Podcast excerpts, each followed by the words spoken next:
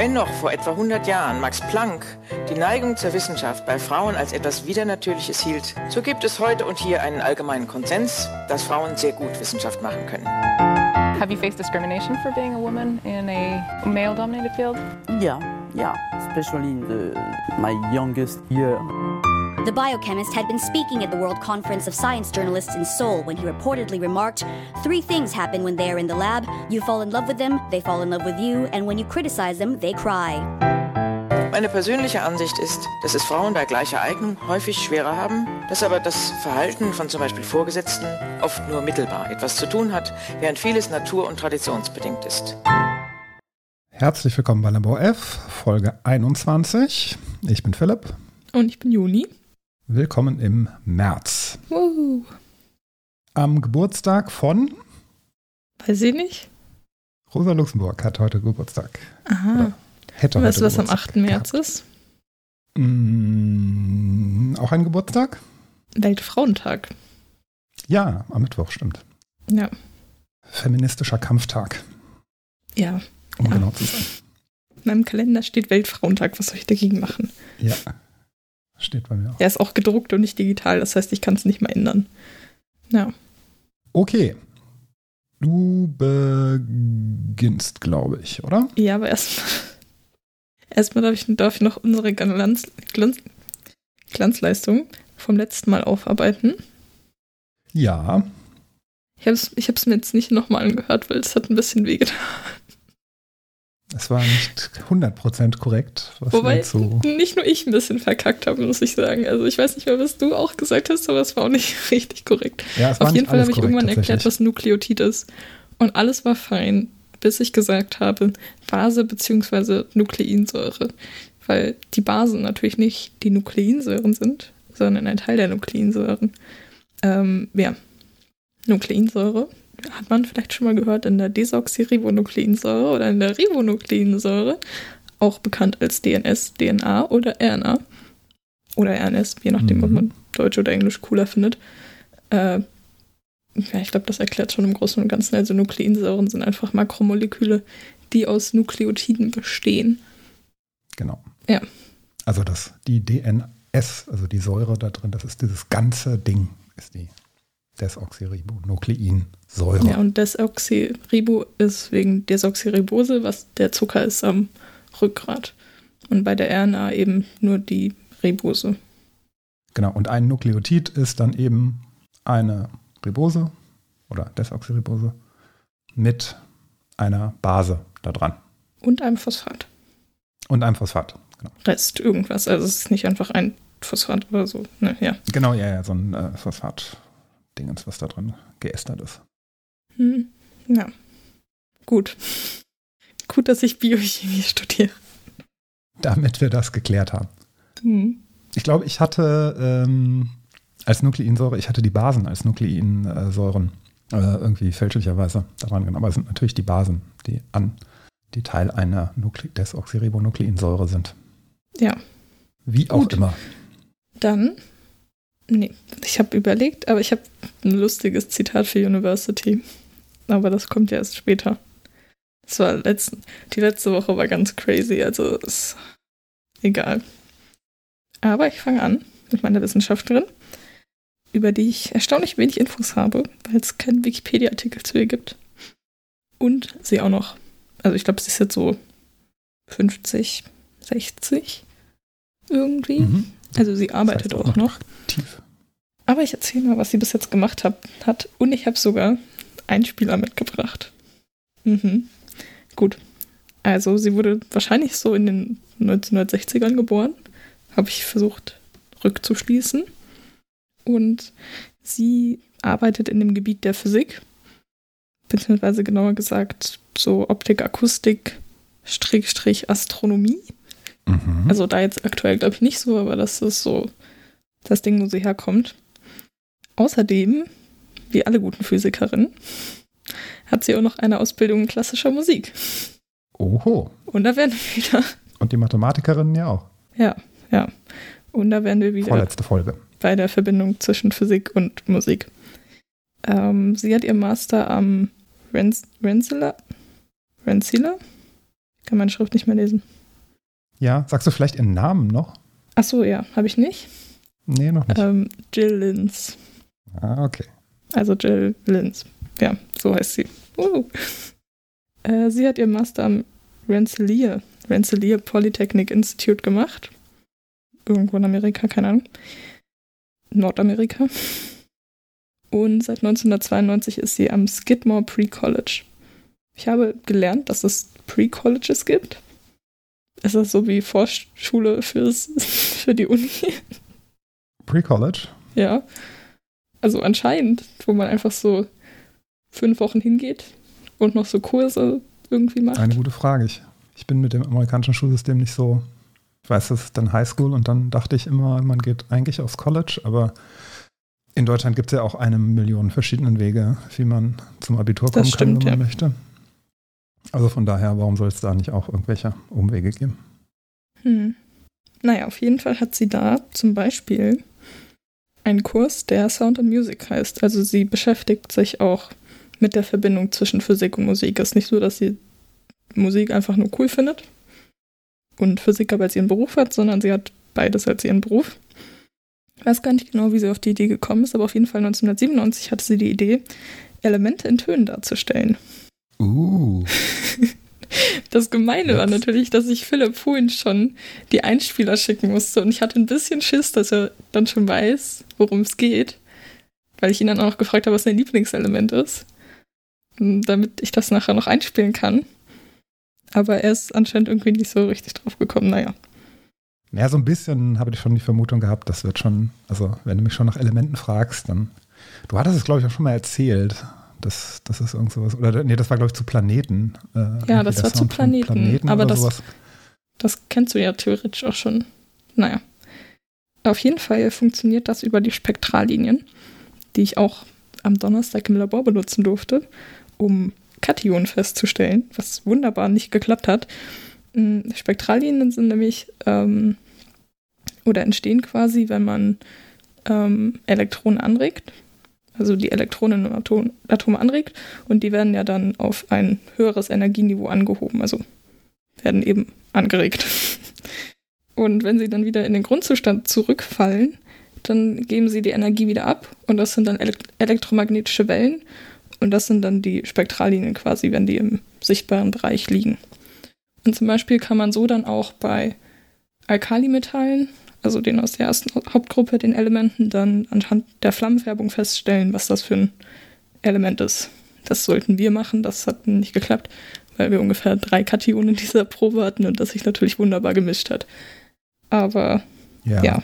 Aber da gibt es ja, habt ihr das mit dem Kobaltglas probiert? Ja, mm, das machen wir noch. Also das mit dem einen hat das nicht geklappt, aber wir, wir, wir schauen wie das weitergeht. Das war unfassbar deprimierend, aber egal. Hm. Ähm, wir, hatten, wir hatten fünf Kationen nachgewiesen und eins davon war richtig. Okay, das ist Oh. wenig. Gut, dass wir nicht anorganische Chemie machen wollen. Das ist, das ist ja, na egal. Äh, auf jeden Fall, wenn man dann diese Spektrallinien hat, die sind eben sehr charakteristisch für jedes Element. Also jedes Element hat ein bisschen andere Spektrallinien. Und äh, was sie dann gemacht hat, ist die Frequenz quasi der Wellenlänge der Spektrallinien von den elektromagnetischen Wellen in eine hörbare Frequenz zu transponieren. Mhm. Weiß jetzt nicht genau, wie sie, mit welchen, aber sie hat es auf jeden Fall gemacht. Das ist ja ein mathematischer Dreisatz Ja, ja. sozusagen. Also Ja, es ist mir schon zu viel Mathematik. Bin ich so ein Wellenfan. Aber ich habe meine Mathe-Klausur bestanden. Woo. Ähm, wo wir gerade dabei sind. Naja. Äh, und was sie auch noch gemacht hat, ist, dass die Spektrallinien, also ein Element kann mehrere Spektrallinien haben, die muss nicht nur einen so bei Rot haben, sondern kann auch einen bei Rot und Grün haben oder in so einem Bereich. Egal. hat Ähm, immer mehr als eine Spektrallinie eigentlich. Ja, viele, aber nicht alle. Im sichtbaren Bereich, Ja, ja. im sichtbaren Aber Bereich. Sie hat nur die aus dem sichtbaren Bereich auch genommen. Also sie hat jetzt nicht ah, okay. noch. Ja. Äh, da gibt es übrigens auch coole Periodensysteme, die nur so aus Spektrallinien bestehen. Aber da gibt es irgendwie nicht so richtig, richtige Poster davon, glaube ich. Habe ich zumindest noch nicht gefunden. Ich stelle es mir gerade auch wenig spannend vor. Doch, das sieht richtig cool aus. Okay. Wenn du einfach so anstatt halt dem Elementensymbol und sowas die Spektrallinien nimmst und dann ist es so richtig bunt. Das ist so das Periodensystem in Gay, weißt du so. Genau, und auf jeden Fall hat sie dann eben geschaut, welche Spektrallinien am prägnantesten sind und hat dann das immer so angepasst, dass sie quasi die Lautstärke der verschiedenen Töne quasi, die ja dann für einen Atome zusammengemischt werden, der Helligkeit entsprechen. Also je heller die Linie ist, desto lauter oder desto dominanter ist der Ton quasi in dieser Gesamtmischung. Mhm. Ja. Das heißt, man kriegt jetzt gleich, wenn wir das hören, so eine Überlagerung von verschiedenen Tönen in unterschiedlichen Ja, das, das hört man auch auf jeden Fall. Okay. Mm, Und sie fing dann erst an, das mit den einfachsten zu machen, also zum Beispiel mit Kohlenstoff und sowas. Und dachte sich dann aber, warum mache ich das nicht fürs ganze Periodensystem? Allerdings dann nur von 1 bis 99, weil es danach keine Spektrallinien mehr gibt, beobachtet, aufgezeichnet wurden. Das sind dann die Mhm. ganzen radioaktiven Kollegen, die nur für so eine halbe Millisekunde existiert haben jemals. Mhm. Dachte, du willst was sagen. Nee. Allerdings hat sie dafür kein vollautomatisches Programm. Sie meinte, das kann man irgendwie schlecht machen, sondern man muss da auch noch relativ viel händisch machen, wobei es natürlich auch jetzt zum Beispiel in dieser Umtransponierung. Ist das, ist das so wie tote Leiche? Ist das so doppelt gemoppelt, wenn man Umtransponierung sagt? Ich überlege gerade. Tote Leiche, das ist ein Pleonasmus, richtig? Ja, nasser Regen. Mhm. Weißer Schimmel. Hm? Weißer Schimmel. Ja. Das Pferd. Kommt drauf an, was man, wenn man den Pilz meint. Dann nicht mehr. Nee, ist ja auch egal. Ähm, Umtransponieren, stimmt. Das dürfte, dürfte kein Mhm. Wort sein. Ich bin gut in Pleonasmen. Also, ja, egal. Ähm, genau, auf jeden Fall hat sie das ganze Periodensystem gemacht und hatte dafür aber kein automatisches Programm. Das heißt, hat schon ein bisschen gedauert, aber ich glaube, sie hatte auch Studierende, die ihr da dann geholfen haben in ihrer Gruppe. Und was sie dann natürlich geschaut haben, ob es eine Korrelation in den Hauptgruppen gibt, beziehungsweise so wie das Periodensystem angeordnet ist, ob man da auch dann ein Muster von den Tönen erkennen kann. Also das Periodensystem ist ja nach den Valenzelektroden und sowas angeordnet. Und sie haben dann geschaut, ob es bei den Tönen quasi, ob da eine gleiche Anordnung rauskommen würde. Äh, sie haben dann aber festgestellt, dass es keine Korrelation dahingehend gibt. Es ist nur so, dass leichtere, Eleme leichtere Elemente eher dissonant sind als schwerere. Ähm, und schwerere sind auch meistens so ein bisschen höher. Ich überlege gerade, also es hätte mich jetzt auch stark gewundert, wenn man da irgendeinen Zusammenhang zwischen. Ja, es bezieht sich natürlich auf andere gefunden Sachen. hätte. Also Valenzelektronen hat jetzt, also ob man jetzt auf Valenzelektronen schaut oder auf die Energie, die quasi auf und ab aufgenommen und dann abgegeben wird, ist ja was anderes. Aber hätte ja sein können. Weiß, weiß man ja Äh, nicht. hätte also, sein können, wäre aber, wahrscheinlich, wäre aber wahrscheinlich schon vorher aufgefallen, weil die Zahlenwerte hatte man ja schon äh, ja, das für stimmt. die Energien. Also Hm, die sind naja. ja schon seit ein paar Jahrzehnten, Jahrhunderten bekannt. Vielleicht ist ja trotzdem so ein, eine auditive Komponente mit dabei, die das Ja, dann so, so. Mustererkennung, klar, vielleicht äh, funktioniert das dann über das Gehör. Aber wäre schon witzig gewesen, wenn so ein, äh, sagen wir mal, quantenmechanisches Phänomen äh, irgendwie äh, zu unserem, äh, zu unserer Musikalität und unserem Stimmt, ja. akustischen Gehör wäre lustig. äh, gepasst gewesen. hätte. Das wäre schon ein krasser Zufall gewesen. Auf jeden Oder Fall. vielleicht auch gar kein Zufall, sondern gewollt. Wer weiß. Unterstellst du dem Universum? nee. Ähm, und was sie jetzt, glaube ich, in Zukunft dann noch machen wird, ist, dass sie sich dann so Ausreißer anschaut, die dann eben nicht so in dieses grobe Muster passen, von wegen leichtere Elemente eher dissonant und schwere Elemente eher Hm. harmonisch und ein bisschen höher. Ähm, ja, und jetzt wollte ich mal zeigen, wie sich das anhört. Wir Mhm. fangen an mit Wasserstoff, das ist die 1. Ich spiele ab. Ist das? Wasserstoff? Weiß ich nicht. Das ist die, die Datei, die du mir als eins geschickt hast. Also das Wasserstoff, wunderschön. Dann habe ich mal die ersten drei Alkalimetalle rausgesucht, um zu zeigen, dass sie nicht unbedingt ähnlich sind, wobei man das bei Alkalimetallen wohl, also zumindest bei Lithium und Natrium, da denkt man, man erkennt so ein Muster, weil die natürlich auch relativ wenig auseinanderliegende Spektrallinien haben, weil sonst die Flammenfärbung ja nicht so richtig funktionieren würde. So eindeutig identifizierbar, aber spielt trotzdem mal 2, 3 und 4 ab. Okay, also Lithium ist die 2, nehme ich dann an. Ja, also zwei ist Lithium, drei ist Natrium und vier ist Kalium. Die hören wir jetzt nacheinander. Okay, also jetzt kommt, jetzt kommt Lithium. Hm. Jetzt kommt Natrium. Oh, Natrium klingt aber schön. Und jetzt kommt Kalium. Oh, nicht gut. Kalium ist eher so hm, wenig Spaß, aber gut. Ich mache nochmal Natrium einmal. Natrium ist schön, Ja, das ist ne? wahrscheinlich einfach, ja, das ist ja wahrscheinlich auch nur die eine einzige Linie. Oder diese ganz krasse. Ja, wobei also, äh, sie hat das ja, glaub ich, natürlich. nur eine Spektrallinie im Hm? sichtbaren. Natrium hat ja im Prinzip nur diese eine Doppel, ganz eng zusammenliegende Doppellinie im sichtbaren. Genau. Mhm. Cool. Sie hatte das äh, übrigens auch äh, wie bei den Synth. Synth. Ich kann das nicht aussprechen. Sag mal. Synthesizer? Ja, danke. Ähm, hat sie das so gemacht, dass sich das quasi immer anhört, wie wenn man so eine Seite zupfen würde. Also man kann das Ah, auch okay. unterschiedlich quasi einstellen, aber sie hat das jetzt halt so gemacht. Ja, ich spiele sie nochmal einmal alle drei, warte, ich spiele sie nochmal alle drei kurz hintereinander, damit man, warum Mhm. haben wir jetzt gerade, also warum vielleicht kann man dazu sagen, warum hast du jetzt die Alkalimetalle genommen? Gerade, erstens kann man die gut flammenspektroskopisch untersuchen. Zweitens haben die ja von der Chemie her ähnliche Eigenschaften. Und also jetzt nochmal alle drei hintereinander.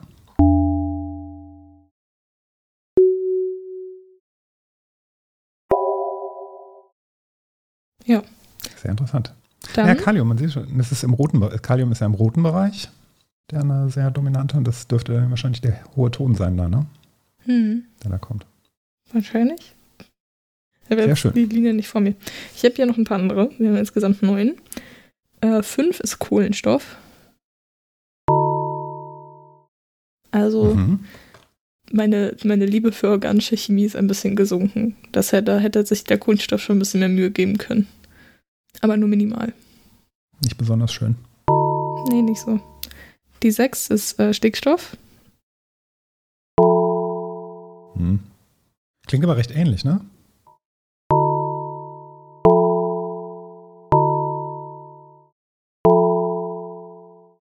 Hm. Und die sieben ist Die sieben wäre Sauerstoff, ja. Sauerstoff. Mhm. Bisschen tiefer. Auch nicht, auch nicht besonders schön. Dann, für alle Nerds, habe ich noch Plutonium rausgesucht. Das ist die acht. Uh. Hm. Und neun ist Bohr. Und das hatte ich, bevor du gesagt hast, dass das vielleicht dein Lieblingselement ist, weil es hört sich sehr toll an. Spiel mal ab.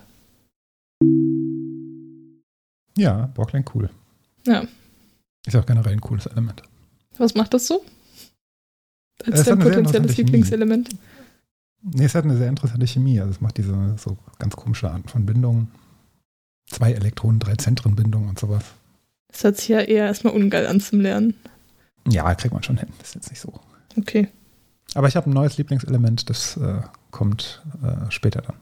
Ich habe auch eine Chemikerin heute. Aber es ist nicht zwischen 1 und 99. Doch. Doch, ist es, ja. Ja, das können wir jetzt leider nicht anspielen, weil Philipp nicht sagen wollte, was es ist, weil ich ja sonst das Thema hätte erraten können. Ziemlich sicher. Also wenn du nicht zu 100% sicher dir warst, dass das Elemente sind, nachdem ich dich nach deinem Lieblingselement gefragt habe, dann kann ich doch auch nicht von einem Element auf eine Chemikerin zurückschließen. Naja, Nein, natürlich nicht auf die Chemik, aber dann wüsstest du schon, worum es geht.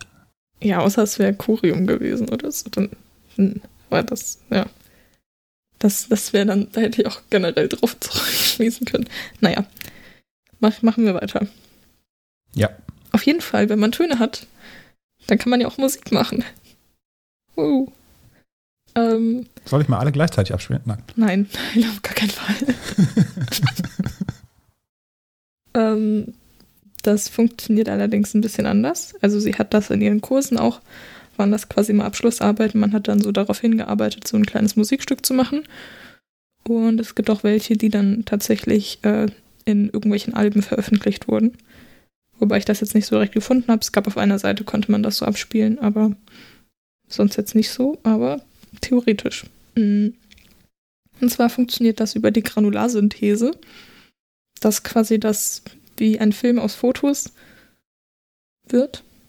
Also ein Film Mhm. besteht ja aus Fotos, die man einfach aneinander hängt, Ja. äh, ist das bei der Musik auch so, dass man, das war jetzt sehr komisch betont, bei der Musik auch so, dass man quasi so Grains aneinander hängt. Das sind einfach sehr kleine Musikabschnitte, die dann für uns quasi nicht mehr als Einzeltöne wahrnehmbar sind, sondern eben als ein ganzer Ton. Und diese Grains sind in dem Fall so aufgebaut, dass man quasi einen Grundton hat, sage ich mal, der auch so ein bisschen den Kern des Atoms widerspiegelt. Ich weiß nicht genau, wie die das dann so übertragen haben, aber es ist auf jeden Fall ein bisschen anders als das, was wir eben gerade gemacht haben. Mhm. Und dann gibt es noch so, ein, so, so, noch so eine Wolke, äh, die aus White Noise besteht, also so ein bisschen so ein Rauschen. Mhm. Mm. Und Mikrosounds von diesen Photonenemissionen, also von dem, was wir eben gerade gehört haben. Okay. Aber der Grundton ist quasi, also richtet sich quasi nach dem Kern, also wie schwer die sind. Das heißt, die leichteren Elemente sind höher als die schwereren Elemente, glaube Okay. ich. So hat es sich angehört. Ich komme gleich noch dazu. Sie hat so ein bisschen beschrieben. Genau. Und da, daraus kann man dann eben diese Musik machen. Und jetzt kommt ein wunderbares Wortspiel. Sie hat nämlich ein bisschen erklärt, wie die Musik äh, quasi, wie die Musik der Elemente durch das Periodensystem bestimmt wird. Sie meinte, Metalle sind eher so Rock'n'Roll-mäßig unterwegs und je nachdem, welche Metalle das dann sind. Aber sie sind zum Beispiel auch im Heavy Metal vertreten. Ernsthaft. Metalle im Metal. ja. Ähm, Wahrscheinlich sogar noch die schweren Element, äh, Schwermetalle. Die schweren Elemente sind eher so Electronic Dance wegen dem Bass. Und die reaktiven Nichtmetalle, also so Kohlenstoff, Stickstoff, Sauerstoff und so, Jazz. Und Edelgas, Edelgase eher so Klassik. Also sie hat das auch sehr lustig beschrieben. Okay. Sie war dann so, ja, Edelgase sind Lon- Loners. So, die sind dann eher so für die Klassik zuständig und so. Mhm. Okay. So, und ich habe mal was mitgebracht noch. Das Salzwasser. Den Clip. Wir müssen ihn nicht ganz anhören, das sind 48 Sekunden oder sowas, aber mal so Ja. reinhören. Das ist der Nudelwasser-Song quasi. Ja, der Nudelwasser. er heißt Saltwater. Wir spielen ihn mal ab. Ja.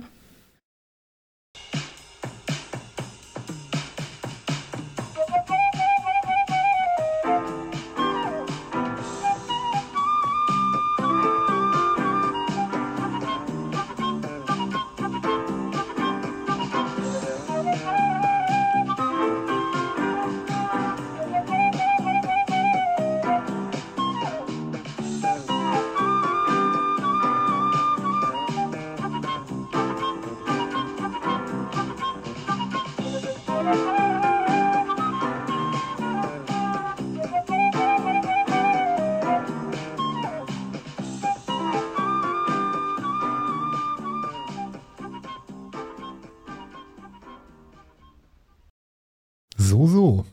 Und sie meinte, dass der auch, also dass das von der Band dann manchmal, wenn sie aufgetreten ist, irgendwo abgespielt wurde.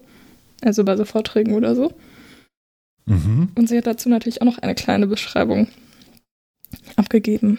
Äh, Also am Schlagzeug sitzen zwei Wasserstoff, weil einer ist niemals genug. Die Flöte wird vom Sauerstoff übernommen. Das Klavier wird vom Natrium besetzt und vom Chlor. Das Natrium kann allerdings nur den Beat vorgeben, weil es nur zwei Töne kann. Und Ah. das Chlor übernimmt die Melodie dann so ein bisschen. Und Bohr ist der Bass. Okay. Anscheinend immer. Und Bass findet man ja in basically jeder Band, deswegen ist Bohr auch mit dabei. Ja, ich dachte, die schweren Elemente wären das bassige. Boah, ist ja nun wirklich überhaupt gar nicht schwer. Ja, deswegen war ich auch ein bisschen am Überlegen. Aber vielleicht hat sie das ja noch so ein bisschen runtertransponiert oder so. Ich glaube, da ist sehr viel Interpretation einfach drin. Ja, ich, also, ja, ich weiß auch nicht ganz, wieso der Sprung von dem einen zum anderen passiert ist, aber es ist cool. Das ist cool, wir akzeptieren das. Wir akzeptieren Es das. ist irgendwo zumindest von Elementen inspiriert. Mhm. Übrigens, diese anderen Sounds wurden auch teilweise übernommen mit irgendwelcher Musik, die wir vorher gehört haben. Es gibt Musikstücke, wo die vorkommen. Mhm. Zum Beispiel unser Bohr. Hast du Beispiele davon? Nee. Ich, äh, oder wir verlinken dann auch nochmal die Seite. Da kann man einfach so aufs Periodensystem klicken und dann kommt der jeweilige Sound. Da kann man sich einfach mal so durchklicken. Allerdings nur von 1 bis 99 und ohne 85 und 87. Oh, was haben die falsch gemacht? Weiß ich nicht, die hatten keine Spektrallinien. Das ist nicht das eine Was ist äh, hier 85 und 87? Frankium. Da hatte niemand Bock drauf. Ich glaube, das andere ist Radon, ich bin mir nicht ganz sicher. Hm, okay. Ja gut, ist ja auch radioaktiv. Vielleicht kann. Ja, aber Pol Polonium gibt es zum Beispiel auch. Hm. Oder sie hatten nicht genug davon einfach.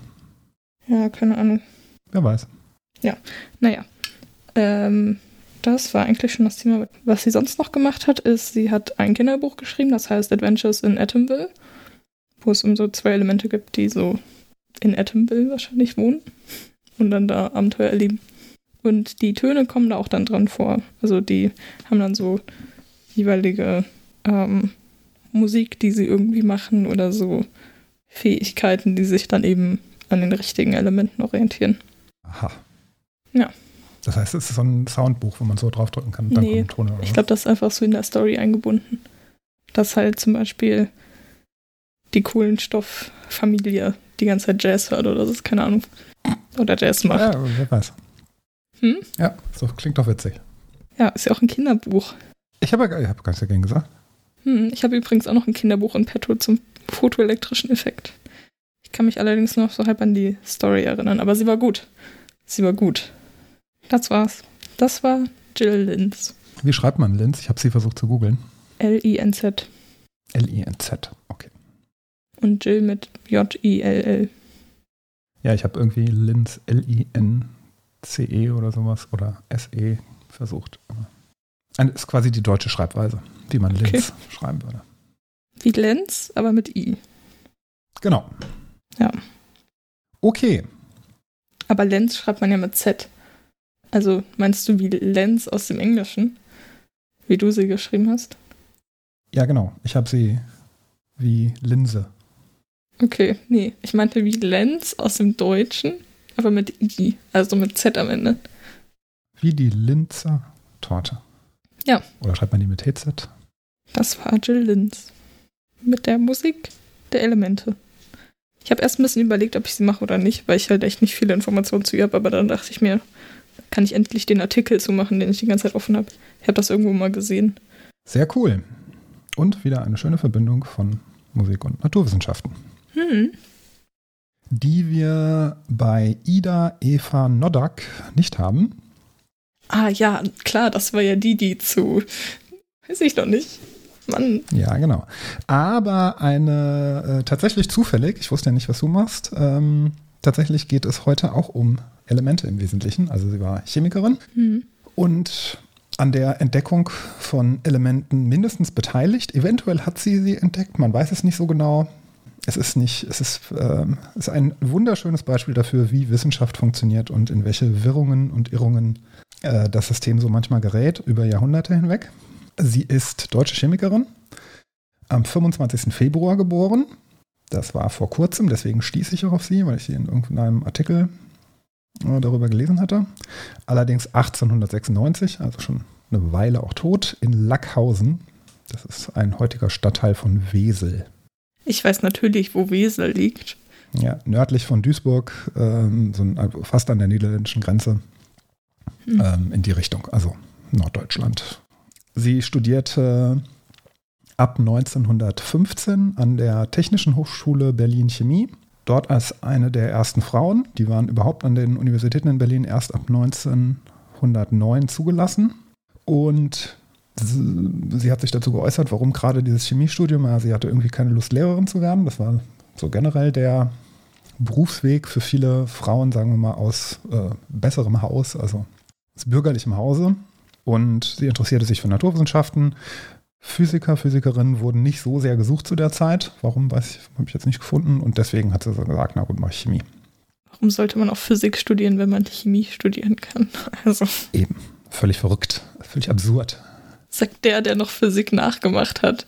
Also hm, Mm, würde ich ja jetzt mal eher still sein. Ich, ja, ich finde ja beides gut. Von den 85 Studierenden waren neun Frauen zu dem Zeitpunkt. Ihr Vater unterstützte sie auch dabei. Er war selbst Inhaber einer Fabrik für Lacke. Irgendwo dort. Also die haben Lacke hergestellt. Äh, Warte, wo wurde, wo wurde sie geboren? Lackhausen? Äh, ja, Lackhausen, tatsächlich. Das ist ja witzig. ja. Vielleicht war das, keine Ahnung, ob das daher kommt. Das ist, ich, ist mir nicht aufgefallen bei der Vorbereitung.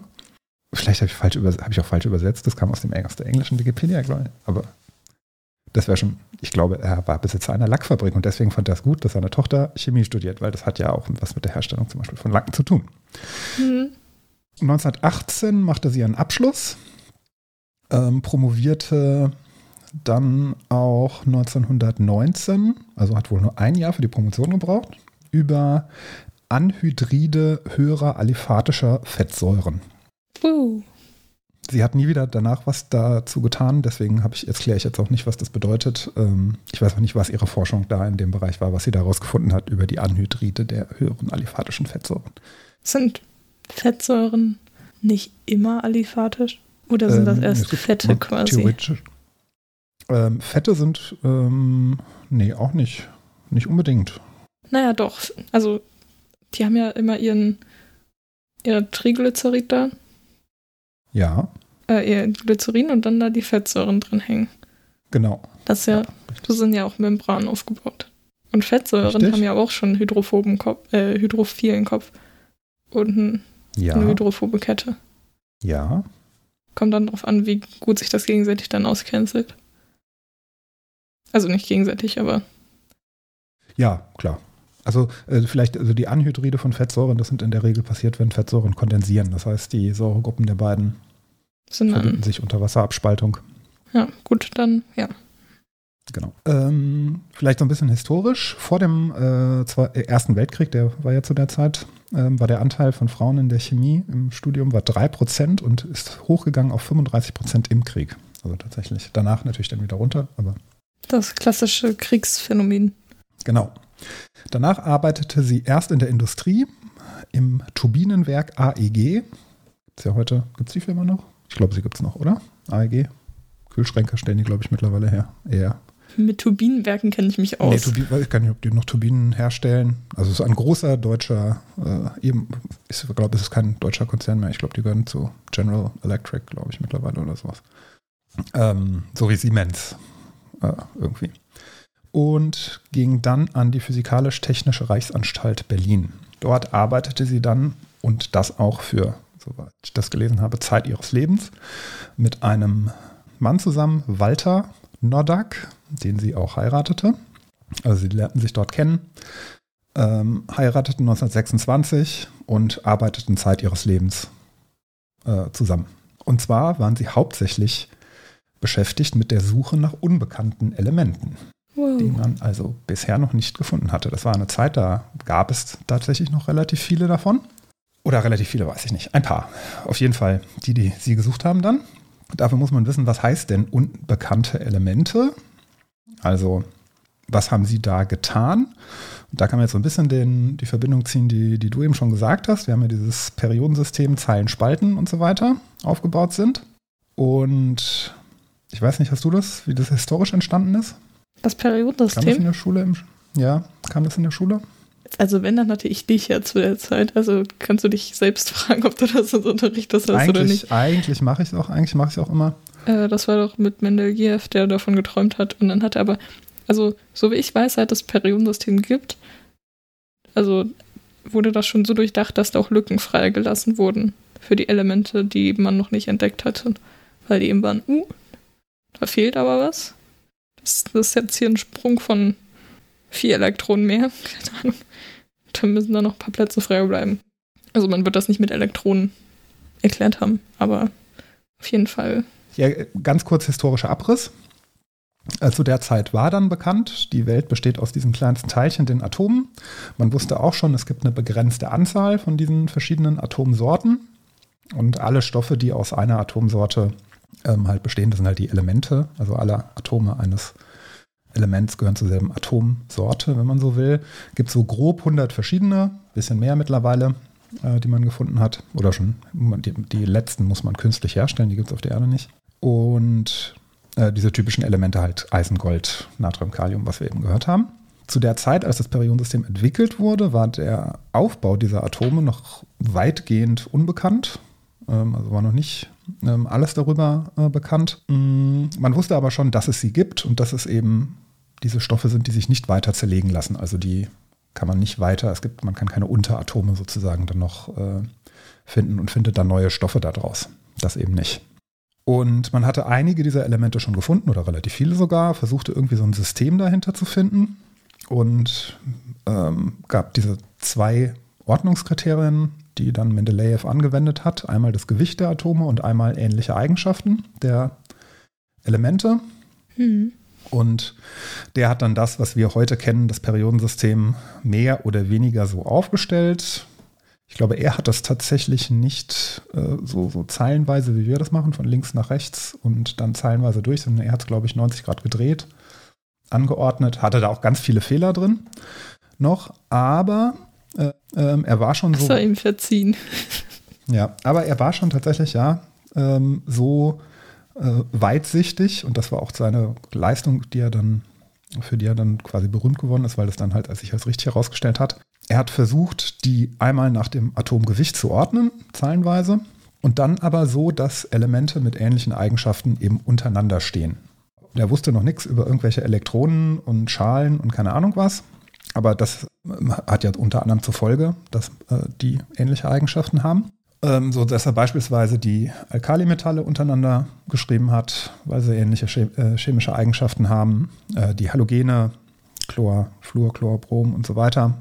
Und das wurde dann eben eine Tabelle, aber da eben ganz viele der Elemente noch nicht entdeckt waren, gab es eben noch ganz, ganz große Lücken in dieser Tabelle. Und er hat dann quasi postuliert, naja, wenn diese Ordnung, so wie ich sie mache, hier stimmt, dann sollte es diese Elemente geben. Und da haben sich dann eben, also er hat quasi ein unvollständiges Puzzle gelöst und die restlichen Teile mussten dann erstmal gefunden werden. Und dann haben sich dann die ChemikerInnen daran gesetzt und haben versucht, diese Lücken im Periodensystem zu schließen. Das heißt, die unbekannten, bisher unbekannten Elemente zu suchen. Im 20. Jahrhundert war dann schon ein bisschen mehr darüber bekannt, also so ihre Zeit dann. Man wusste Atomkern, Atomhülle und so weiter. Man wusste auch schon, dass das Atomgewicht, nachdem das war ja dieses eine Ordnungskriterium, im Wesentlichen von der Ordnungszahl abhängt. Das heißt von der Anzahl der Protonen, die in so einem Atomkern drin sind.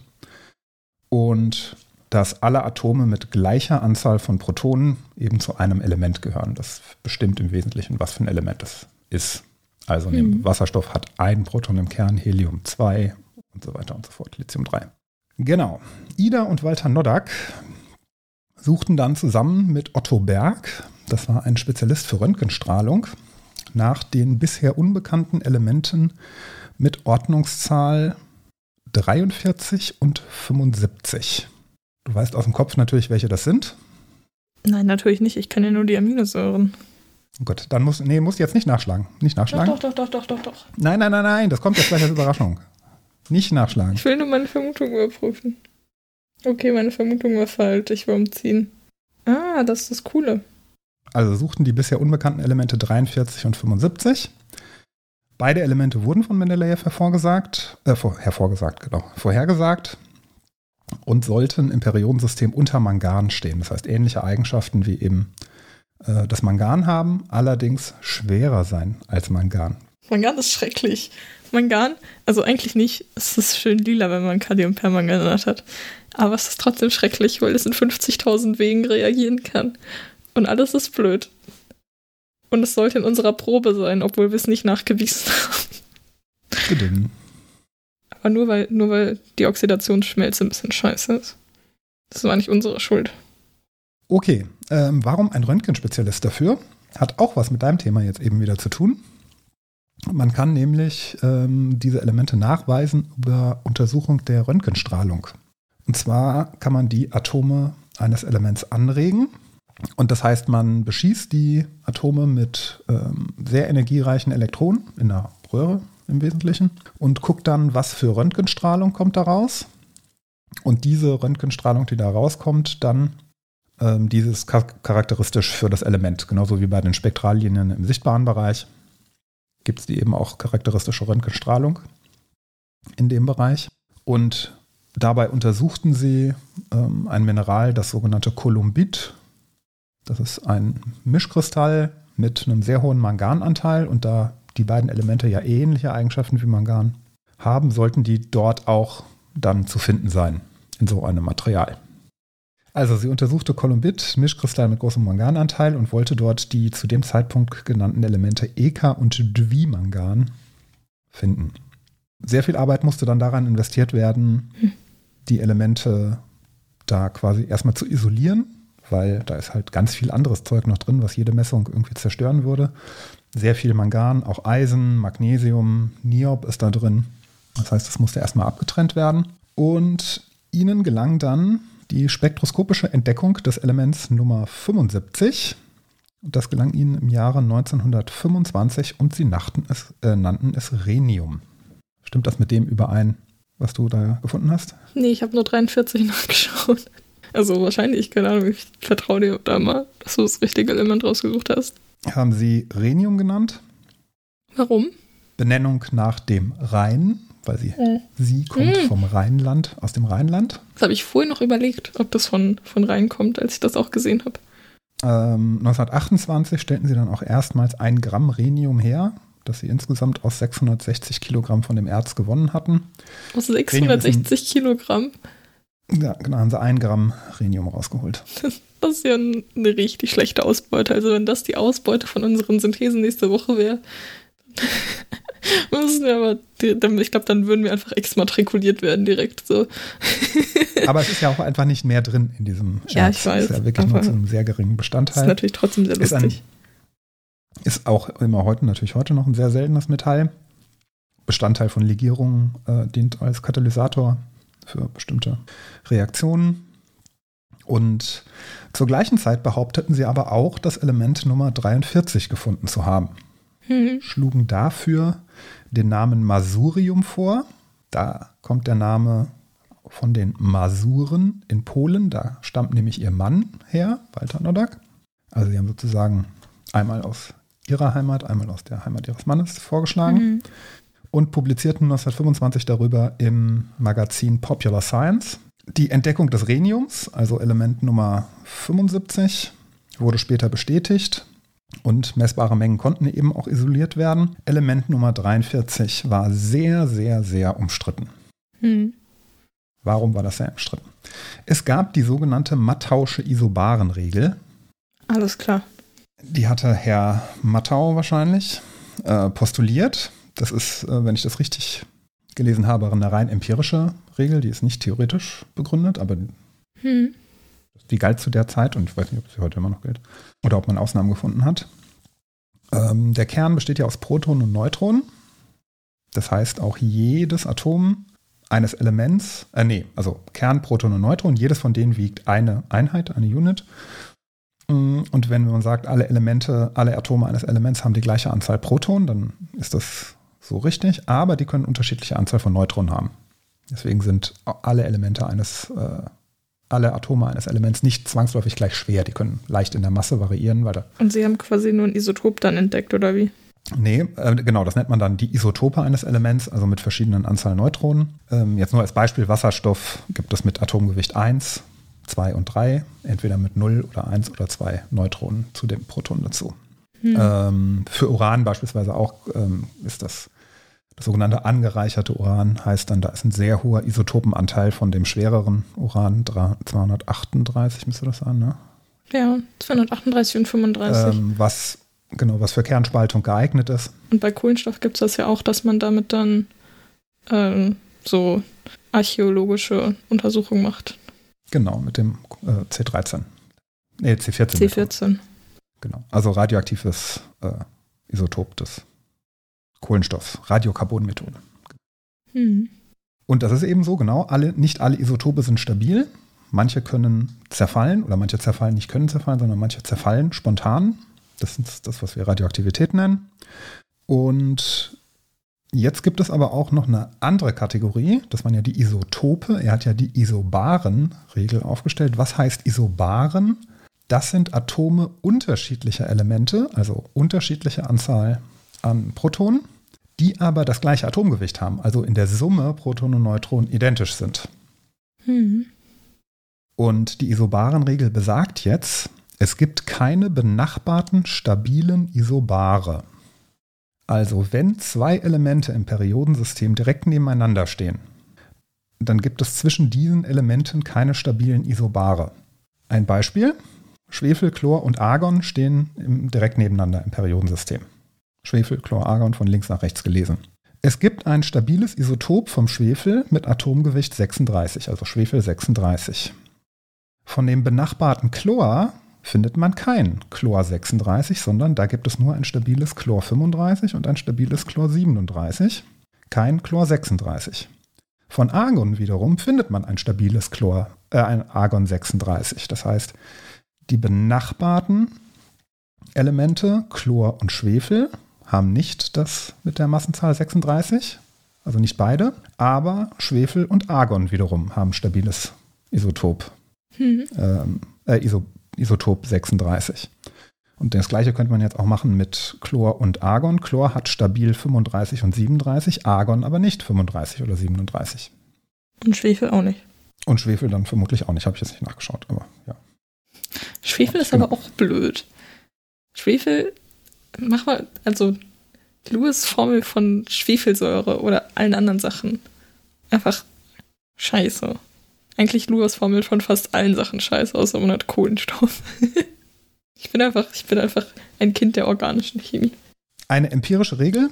Ähm, ich, vielleicht gibt es heute eine theoretische Begründung dafür, ich nehme es mal an, aber die war damals auch noch nicht bekannt. Also die Theorie des, dieses Tröpfchenmodell des Atomkerns.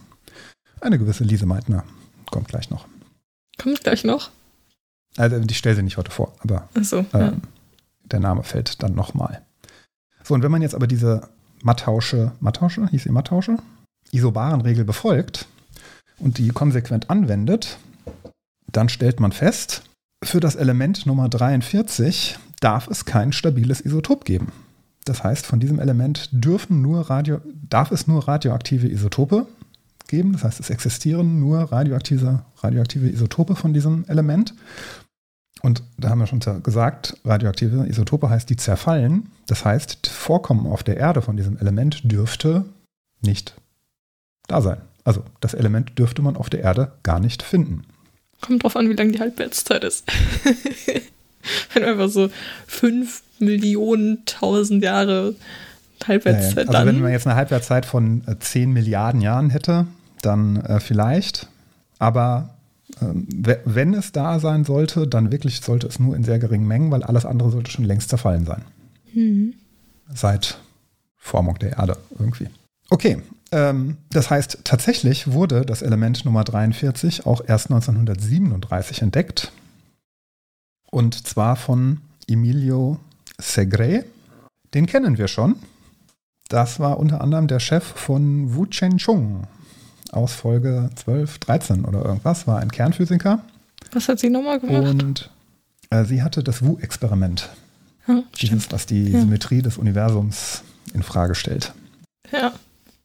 Genau. Äh, wie konnte er das jetzt nachweisen? Er musste für den Nachweis, er musste es tatsächlich erst künstlich herstellen. Und zwar Mhm. hat er Molybden mit Deuteriumkernen beschossen und erst danach konnte er dieses Element auch darin nachweisen, also auch Radio, ähm, äh, Röntgen ähm, spektroskopisch nachweisen. Und er hat es dann auch benannt, und zwar hat er es Technetium genannt für Mhm. künstlich. Das haben wir in der Uni gesehen. Du hast es gesehen? Technetium. Ja, ich habe dir sogar ein Foto davon geschickt, weil das in Stimmt. der Uniklinik Stimmt, benutzt stimmt. wird und die dann Genau. so eine kleine Probe davon irgendwie abgegriffen haben. Das hat uns unser Prof relativ am Anfang gezeigt. Ja, so ein müsste so ein kleiner silberner Klumpen gewesen sein wahrscheinlich. Ja, das war auf so, einem, auf so einer Kupferplatte. Also so ein weißer Fleck auf so einer Kupferplatte. Aber ein fester Fleck, also es war kein flüssiger Fleck. Ja, ja, klar. Es ist kein stabiles Isotop bekannt, deshalb ist es tatsächlich sehr, sehr, sehr, sehr selten auf der Erde. Und da die Nodax, also Ehepaar Nodak, auch keine weiteren Untersuchungen nach 1925 dazu gemacht haben, die ihre ähm, sozusagen Entdeckung untermauerten, wurde es eben nicht akzeptiert, dass sie das damals ähm, schon gefunden hätten in ihren äh, Messungen damals. Ähm, deswegen wurde auch der Name Masurium nicht akzeptiert, wurde aber bis 1933 tatsächlich verwendet. Aber hätte der andere Typ ja dann mal aus Nettigkeit übernehmen können, oder nicht? Also Technetium hatte jetzt auch nicht so die tiefgründige Bedeutung für ihn. Ja, aber wahrscheinlich wollte er das Entdeck als Entdecker festgelegt werden. Und deswegen hat er halt den Namen vergeben und nicht den von irgendjemandem, der das eben gar nicht entdeckt hat. Nehme ich mal an. Kann es ja trotzdem festhalten, dass er es dann richtig entdeckt hat. Ja, also ja, wir kommen dazu gleich noch. Wer hat hier was entdeckt? Vielleicht kurz zum Technetium. Alle Isotope sind radioaktiv ähm, für ein leichtes Element, vergleichsweise leichtes Element. Sehr ungewöhnlich, denn alle anderen so bis, keine Ahnung wie hoch, 80 oder sowas, 70, sind nicht radioaktiv. Oder da sind, radioaktiv, sind stabile Isotope bekannt. Und tatsächlich die Entdeckung von Element Nummer 43, Technetium, ist, ist ein riesengroßes Hin und Her. Erstmals, der erste Nachweis war angeblich 1828 und dann im 19. Jahrhundert zig verschiedene Veröffentlichungen von irgendwelchen Leuten, die das angeblich schon entdeckt ähm, haben wollten. War, waren aber immer nur irgendwelche Verunreinigungen, konnte geklärt werden, war es nicht, war es nicht, war es nicht. Tatsächlich auf der Erde wurde es dann doch gefunden, und zwar in Pechblende. 1961 konnte man das auch nicht künstlich sozusagen mal nachweisen, dass es auf der Erde vorkommt. Und Ende des 20. Jahrhunderts, also 1990, wurden dann nochmal Nachuntersuchungen der Fotoplatten von den Lodox gemacht. Also da hat sich ein, ein äh, holländischer, ein niederländischer Chemiker, glaube ich, hingesetzt und wollte nochmal klären, haben die das jetzt tatsächlich 1924 entdeckt oder war die Kritik berechtigt, dass sie das gar nicht entdeckt hatten? Und deswegen hat er sich deren Original-Fotoplatten nochmal angeguckt und hat dann gesagt, mit deren Versuchsaufbau sei deren Nachweisgrenze um den Faktor 1000 niedriger gewesen, als sie es selbst annahmen. Das heißt, sie waren damals schon mit ihrer Veröffentlichung sozusagen, haben gesagt, naja, wir haben hier was gefunden, das ist aber wirklich ganz nah an der Nachweisgrenze. Also ist quasi, könnte auch Rauschen sein, so nach dem Motto. Und er hat dann gesagt, naja, die Nachweisgrenze bei denen, die lag aber tatsächlich um Faktor 1000 niedriger. Das heißt, die haben schon, könnte schon sein, dass die tatsächlich Technetium damals nachgewiesen haben. Es wurden dann auch Simulationen durchgeführt der Experimente, also Computersimulationen der Experimente. Und für ihn kam dann raus, ja, tatsächlich haben die beiden damals äh, Technetium entdeckt und nicht erst Segre. Wiederum ein paar Jahre später gab es eine Untersuchung der Nachuntersuchung, bei der herauskam. Von, von welchen? Von also Jahre nach der Nachuntersuchung. Also, also schon so fortgeschrittener. Okay. Ja, jetzt äh, zehn Jahre später, keine Ahnung, 2010 oder keine Ahnung was, wurden diese Nachuntersuchungen nochmal untersucht. Dabei kam heraus, nee, auch die gingen von falschen Annahmen raus und Technetium konnte unmöglich mit der Apparatur damals nachgewiesen worden sein, weil die Mengen, die man... Das war einfach so eine Revenge-Story. So der, der Chemiker, ja. der die erste Nachuntersuchung gemacht hat, war so Enkel von denen oder sowas.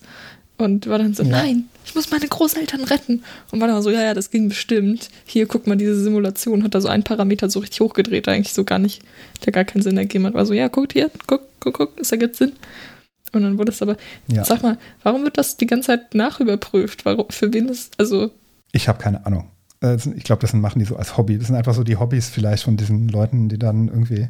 Und diese Nachuntersuchung der Nachuntersuchung ähm, wurde dann wiederum abgewiesen und gesagt, das ist unmöglich. Das war also Nachweisgrenze. Also es ist so wenig Technetium in dieser Probe kann da drin gewesen sein, dass mit den Mitteln unmöglich, dass sie das nachgewiesen haben. Hm. Ähm, aber was anderes dann. Es gab noch eine ähm, dritte Nachuntersuchung. es gab noch eine weitere Nachuntersuchung, diesmal der Forschung. Jetzt wird es ganz absurd. Diesmal wurde äh, die Untersuchung eines japanischen Wissenschaftlers äh, untersucht. Der hatte 1908, ein gewisser Herr Ogawa, hatte damals behauptet, Technetium gefunden zu haben, auch schon. Er hat aber wohl Rhenium gefunden damals, für das er auch keine Anerkennung bekommen äh, hat. Das war das andere Element, was sie entdeckt haben. Ne? Das war das andere Element, was die Nodox äh, gefunden haben. Das heißt, eigentlich haben die gar kein Element gefunden, sondern eigentlich hat der Japaner äh, Rhenium gefunden, dachte aber, er hätte Technetium gefunden, hat dafür keine Credits bekommen. Also es ist eine völlig kuriose Geschichte. Vor allen Dingen, die liegen ja auch ein bisschen auseinander. Warum war das denn so eine Verwechslung? Also 43 und 75? Naja, weil die ja im Periodensystem direkt untereinander stehen. Ach so, okay, ja gut, ja dann. Genau. Ähm, das stimmt natürlich. Und wenn man halt sowas in so geringen Mengen nur hat, dann kann man das ja auch nicht einfach mal so auf die Waage liegen. Also ähm, Probleme sind auch noch dornige Chancen. ja, ja, ja. Also ähm, und diese Nachuntersuchung von der Untersuchung von Ogawa wurde wiederum von einem anderen Chemiker angezweifelt. Es ist eine völlig. Äh, es, ist ein, äh, es gab also noch eine. Ich glaube, glaub, nächstes Jahr berichten wir dann so: Es gab eine neue Nachuntersuchung. Nach Also man, Nummer man kann 50. relativ sicher sein, man kann relativ sicher sein, dass Segre äh, das Technetium gefunden hat. Wer Rhenium tatsächlich gefunden hat, pff, ja, also die Nodox. Ähm, Sicher, dass vielleicht nicht schon zugeschrieben 1890 irgendeinem anderen Dude gelungen ist. Ja, also. wahrscheinlich. Das habe ich jetzt nichts mehr dazu gefunden. Ähm, genau. Ähm, Anwendung quasi nur in der Nuklearmedizin, weil es eben auch so selten ist. Hm. ähm, auf der Erde quasi nicht vorhanden. Allerdings wurden, wurde 1952 mal ein Nachweis in dem Spektrum eines roten Riesen ähm, gemacht. Rote Riesen sind äh, besondere Art von Stern. Und das war der erste, dass es das da drin gibt, war der erste Hinweis darauf, dass schwere Elemente durch Kernfusion in Sternen entstehen. Hm. Das wusste man damals noch nicht. Dadurch, dass man gesehen hat, na, auf der Erde haben wir das nicht, aber dort finden wir das. Das war so ein Hinweis darauf. 1950 wusste man das noch nicht. Ja, scheinbar nicht. Ja, ich bin, nur, ich bin nur überrascht, dass das noch nicht so lange her ist. Und dann bin ich überrascht, dass es 1950 gar nicht 50 Jahre her ist, schon, sondern schon 70 Jahre. Tatsächlich. So, Voraussage äh, der Kernspaltung hat sie übrigens auch noch gemacht, Hm. nebenbei. Das ist jetzt nur sie, nicht ihr Mann. Das andere waren die beiden zusammen alles. Also Ida Nodok. Ähm, sie äußerte sich nämlich 1934 kritisch zu einer Entdeckung von Enrico Fermi, der berühmte äh, italienische Wissenschaftler. Der, der alles untersucht hat. Du, also, Mm, ja, also Fermi hat ja wirklich 50.000 Sachen rausgehauen. Also, hat alles, genau. ja. Und der hatte gesagt, dass er Element Nummer 93, Neptunium, gefunden hat. Das kann nicht sein. Außer er hat schon Teilchenbeschleuniger gehabt. Also, wenn, dann würde ich es Fermi zutrauen. Ich glaube, die gab es damals schon, Teilchenbeschleuniger. Also Linearbeschleuniger, ich glaube, diese Kreis, weiß ich nicht. Wann jetzt? 1943, 34. Echt? Es gab, guck mal, es, glaub, es gab Linealbeschleuniger, aber man hat erst 20 Jahre später gecheckt, dass schwere Elemente aus Sternenexplosionen entstehen. Also, Das war damals wahrscheinlich schon eine Hypothese, man konnte das nicht bestätigen können. ja, aber was sind denn das? Also, Ja, Moment, ganz kurz. Also, damit du kurz weißt, was in dieser Zeit hier äh, los ist. Was hat er getan? Er schoss mit Neutronen auf Uran ja gut. und entdeckte eben Strahlung dabei, die sich sehr von der von Uran unterschied und auch ähnlichen Elementen. Und das veröffentlichte er dann und sagte, er hat ein sogenanntes Transuran entdeckt, also die schwereren Atome als Uran. Und sie war sehr kritisch, weil Fermi beispielsweise auch das Produkt dann eben nicht chemisch untersucht hat oder nicht berücksichtigt hatte durch, also durch chemische Nachweisreaktionen, mh, dass das, was er gefunden hat, auch ein leichteres Element durchaus hätte sein können. Also, Originalzitat aus ihrem Paper, was sie als aus ihrem Reaction-Beitrag damals im, in der Wissenschaft.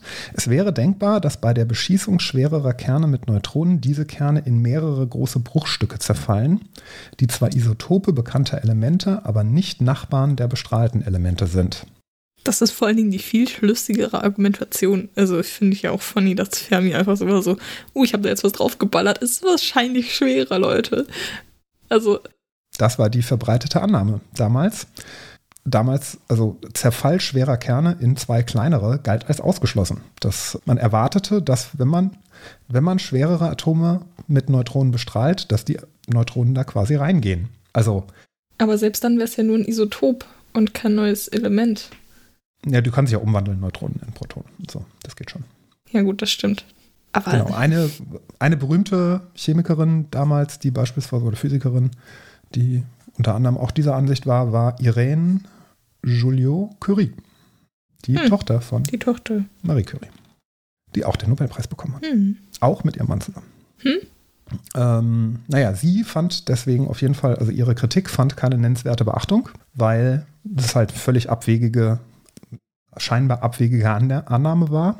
Und tatsächlich, sie wurde auch so ein bisschen auch verspottet dafür, denn äh, ihr Ruf hatte ein wenig gelitten, auch der ihres Mannes, aufgrund der Technetium-Geschichte.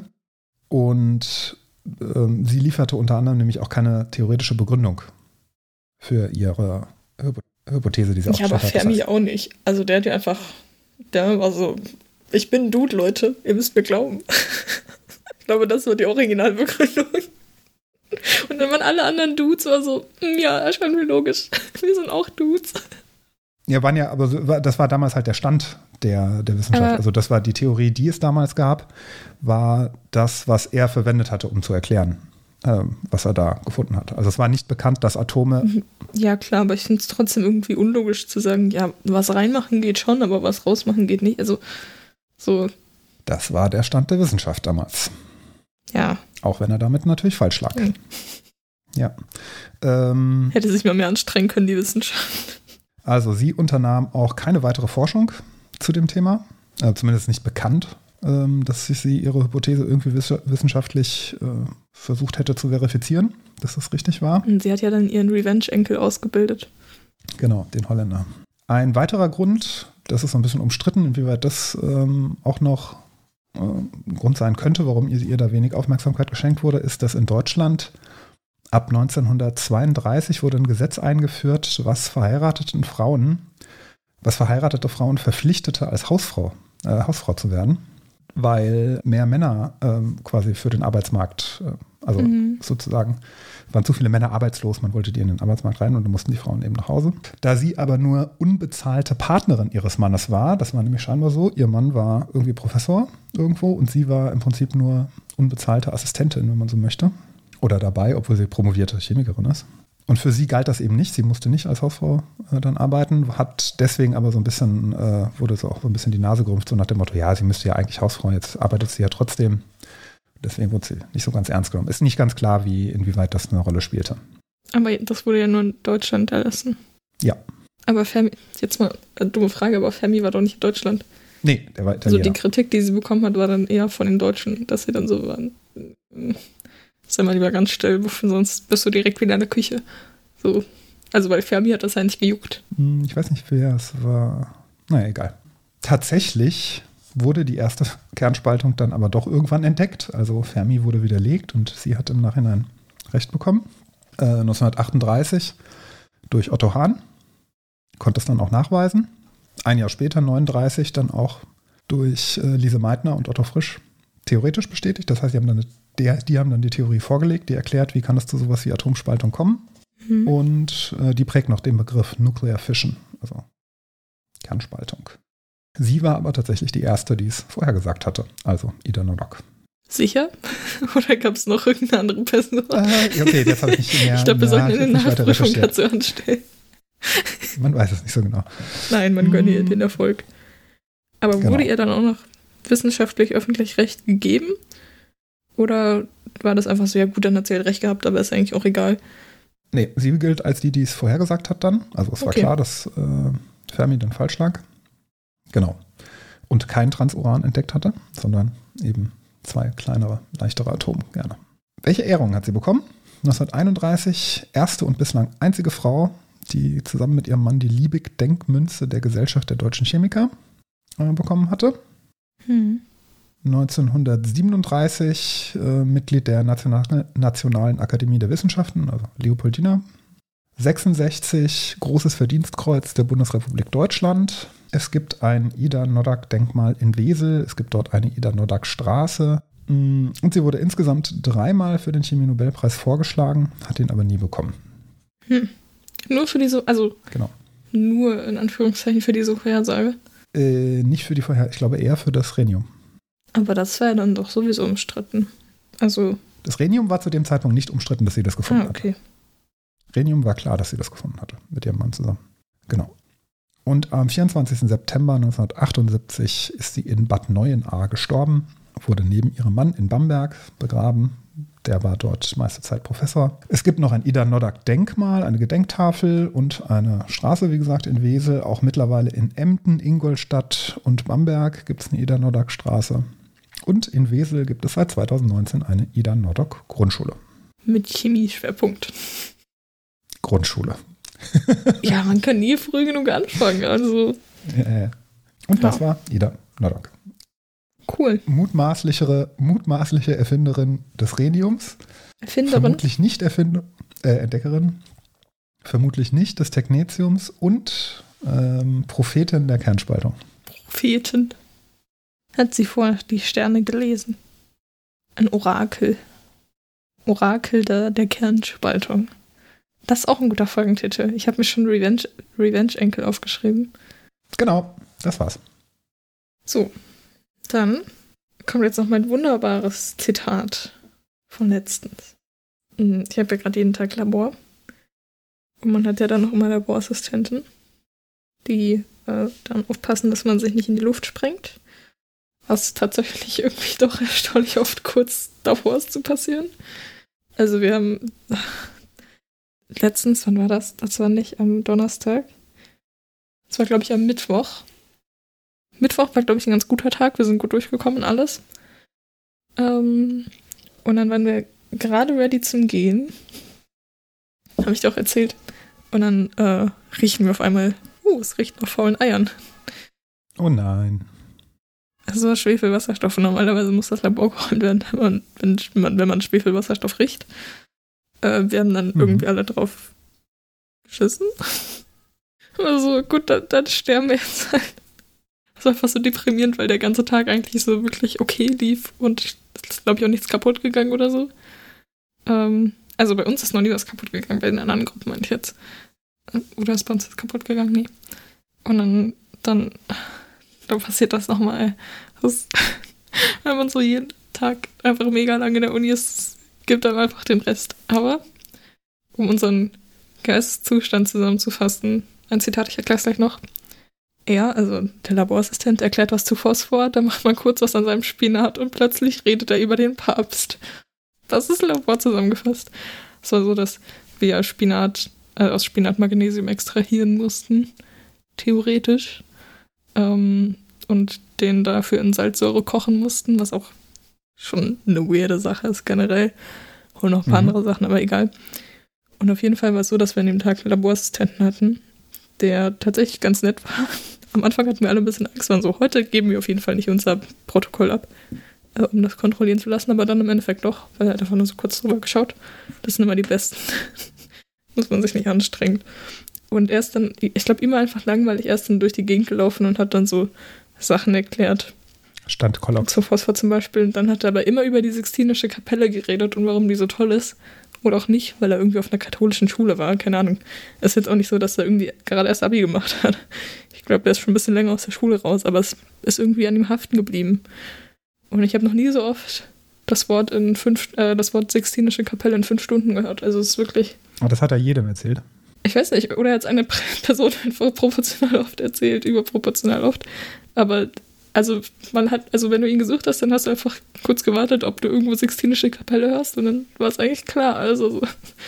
Hat es einen Bezug zu eurem Labor, mit, zu eurer Laborarbeit irgendwie gehabt? Nö. Nein, gar nicht. Also, ich weiß auch nicht, wie er drauf gekommen ist. Es war halt mega lustig, weil wir standen so da und er erklärt noch so den Unterschied, keine Ahnung, zwischen weißem und rotem Phosphor und was ja irgendwie noch mäßig Sinn ergibt, weil wir so einen Versuch hatten, wo wir roten Phosphor abgefackelt haben. Ähm, und dann hat man halt wirklich kurz nur einmal so umgerührt oder sowas oder irgendwie so, keine Ahnung, mit Natronlauge neutralisiert. Und dann auf einmal hörst du Sixtinische Kapelle neben dir. Und so. Ja, und dann muss der Papst gewählt werden. Die müssen da so lange drin bleiben, bis sie sich entschieden haben. Und dann, und dann hat er auch noch irgendwas über Faxgeräte geredet. So, ich glaube, wir sind einfach alle durch. Ähm, ja, Wahrscheinlich.